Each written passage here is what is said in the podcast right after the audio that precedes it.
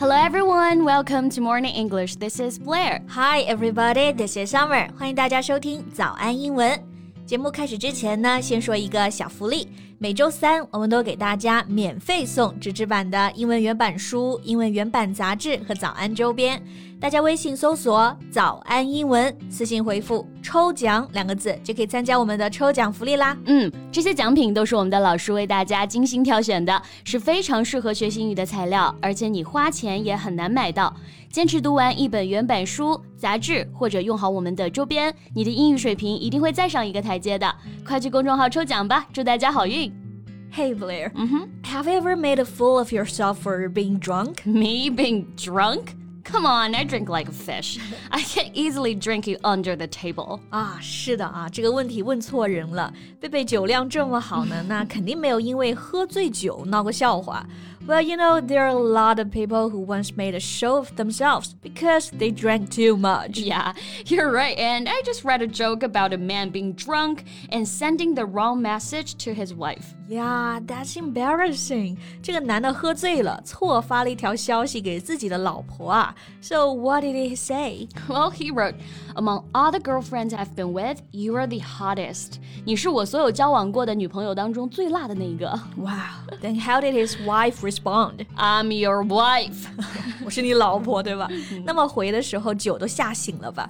那还好，这个男的反应快啊，然后就回了一句：“我的天啊，太棒了！That's so great。”不过应该还是免不了一场家庭大战啊。所以说呢，酒是个好东西，给缺德的网友们带来了很多新的笑料。而且在英文中呢，还有很多啊跟酒相关的表达。I think today we can talk about that in our podcast. Great. 那我们今天的所有内容都整理成了文字版的笔记，欢迎大家到微信搜索“早安英文”，私信回复“加油”两个字来领取我们的文字版笔记。OK，那首先我们来看一看这个酒量大，哎，英文可以怎么说？因为刚刚贝贝就用到了两个表达啊，I drink like a fish and I can drink you under the table。Right，动物里面谁最能喝呢？是鱼啊，虽然它们喝的是水，but the phrase drink like a fish meaning you can drink a lot, you're a good drinker。对。所以说我特别能喝，就可以说 I drink like a fish。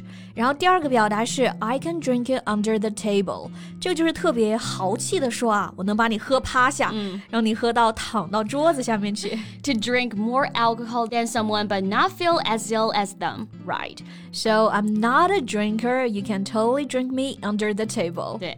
那酒量大啊，还有一种表达，we can say to hold one's liquor well. Yeah, liquor, L I Q U O R，意思就是 spirits，是烈性酒啊，strong alcoholic drink。Hold 是表示可以承受住嘛，嗯、所以酒量大就是 can hold my liquor well。对，那相反，酒量不好，哎，就可以直接说啊，I can't hold my liquor well。Got it。 那还有一个问题啊，就是这个酒量，我可不可以直接翻译？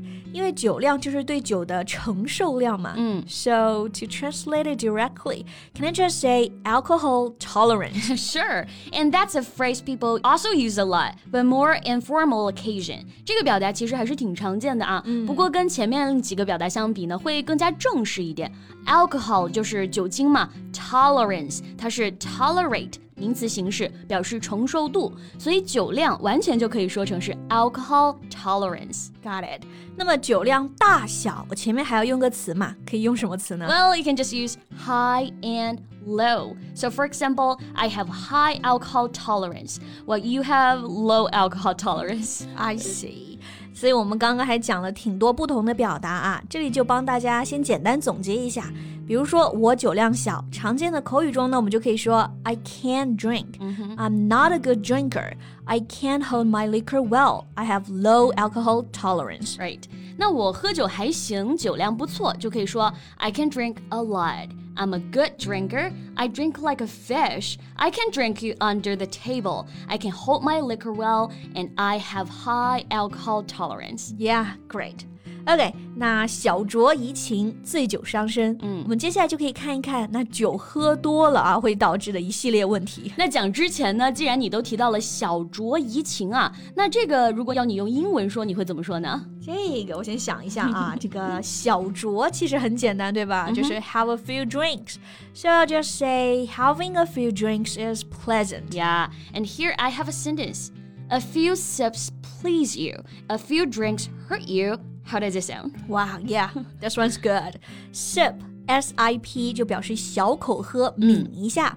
A few sips please you 就是说喝几小口呢，能让你开心。 But a few drinks hurt you，但是喝多了就伤身了。对，而且莎士比亚还有一句名言呢、Good wine is a good familiar creature if it be well used。 好酒是好陪伴，那前提是使用得当。哎，这句话意思也差不多啊。嗯，对对对。OK，那后一句话呢？醉酒伤身，所以我们可以看看像醉酒啊、酒鬼，How do we say that？ Well, an easy way to say this is a heavy drinker. Heavy 就是表示喝的很多嘛、d r i n k too much than you're supposed to. OK，and、another word we can use is alcoholic， 就是在 alcohol 酒精这个词后面加上 ic，alcoholic 表示酒鬼、嗜酒如命的人。A person who regularly drinks too much alcohol and cannot easily stop drinking. 嗯，那类似的构词法还有购物狂这个词啊，叫做 shopaholic，也是加上了 holic 这个后缀。嗯，Yeah. So, is there a heavy drinker or an alcoholic in your family? Yeah, my uncle is no doubt a heavy drinker. Every time we have a family reunion, he's the one who drinks the most and has to get drunk. Me too. My uncle is also an alcoholic.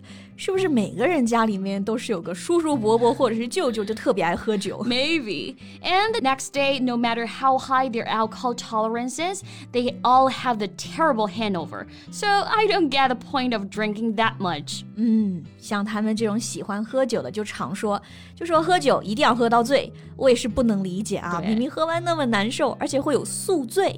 那这里的宿醉呢，就是贝贝刚刚说的 hangover。 Right. hang 就是悬挂的那个 hang， 然后像是被挂着的那种感觉，多难受啊！The headache and sick feeling that you have the day after drinking too much alcohol。对，比如说啊，他早上起来呢宿醉很难受，就可以说 She woke up with a terrible hangover. 嗯， 那过度饮酒最重要的也是对身体不好嘛，所以呢，有的人就戒酒了。嗯 Some decided to give up drinking and stay sober. Right，这个 sober 也是很常见的单词，meaning not drunk，、意思就是没喝酒的、清醒的。比如说我今天开车不能喝酒，就是 I'm driving, so I have to stay sober tonight。对，然后还有一个挺好玩的表达，就是 be on the wagon。Wagon w a g o n，它原来呢是指运水的马车。典故是在以前呢，大家戒酒啊就是靠喝水。so if you say you're on the wagon, it means you don't drink alcohol anymore. Yeah. OK，那我们今天聊了很多和喝酒、戒酒相关的表达啊，我觉得这个话题还是很实用的，大家呢把表达都学起来，用起来。OK，那大家平常酒量怎么样？你有没有因为喝醉酒闹过笑话呢？也可以在评论区留言告诉我们呀。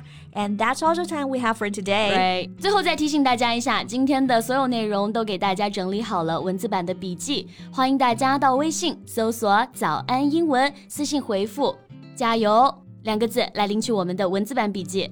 So thank you so much for listening. This is Summer. And this is Blair. See you next time. Bye. This podcast is from Morning English. 学口语就来早安英文。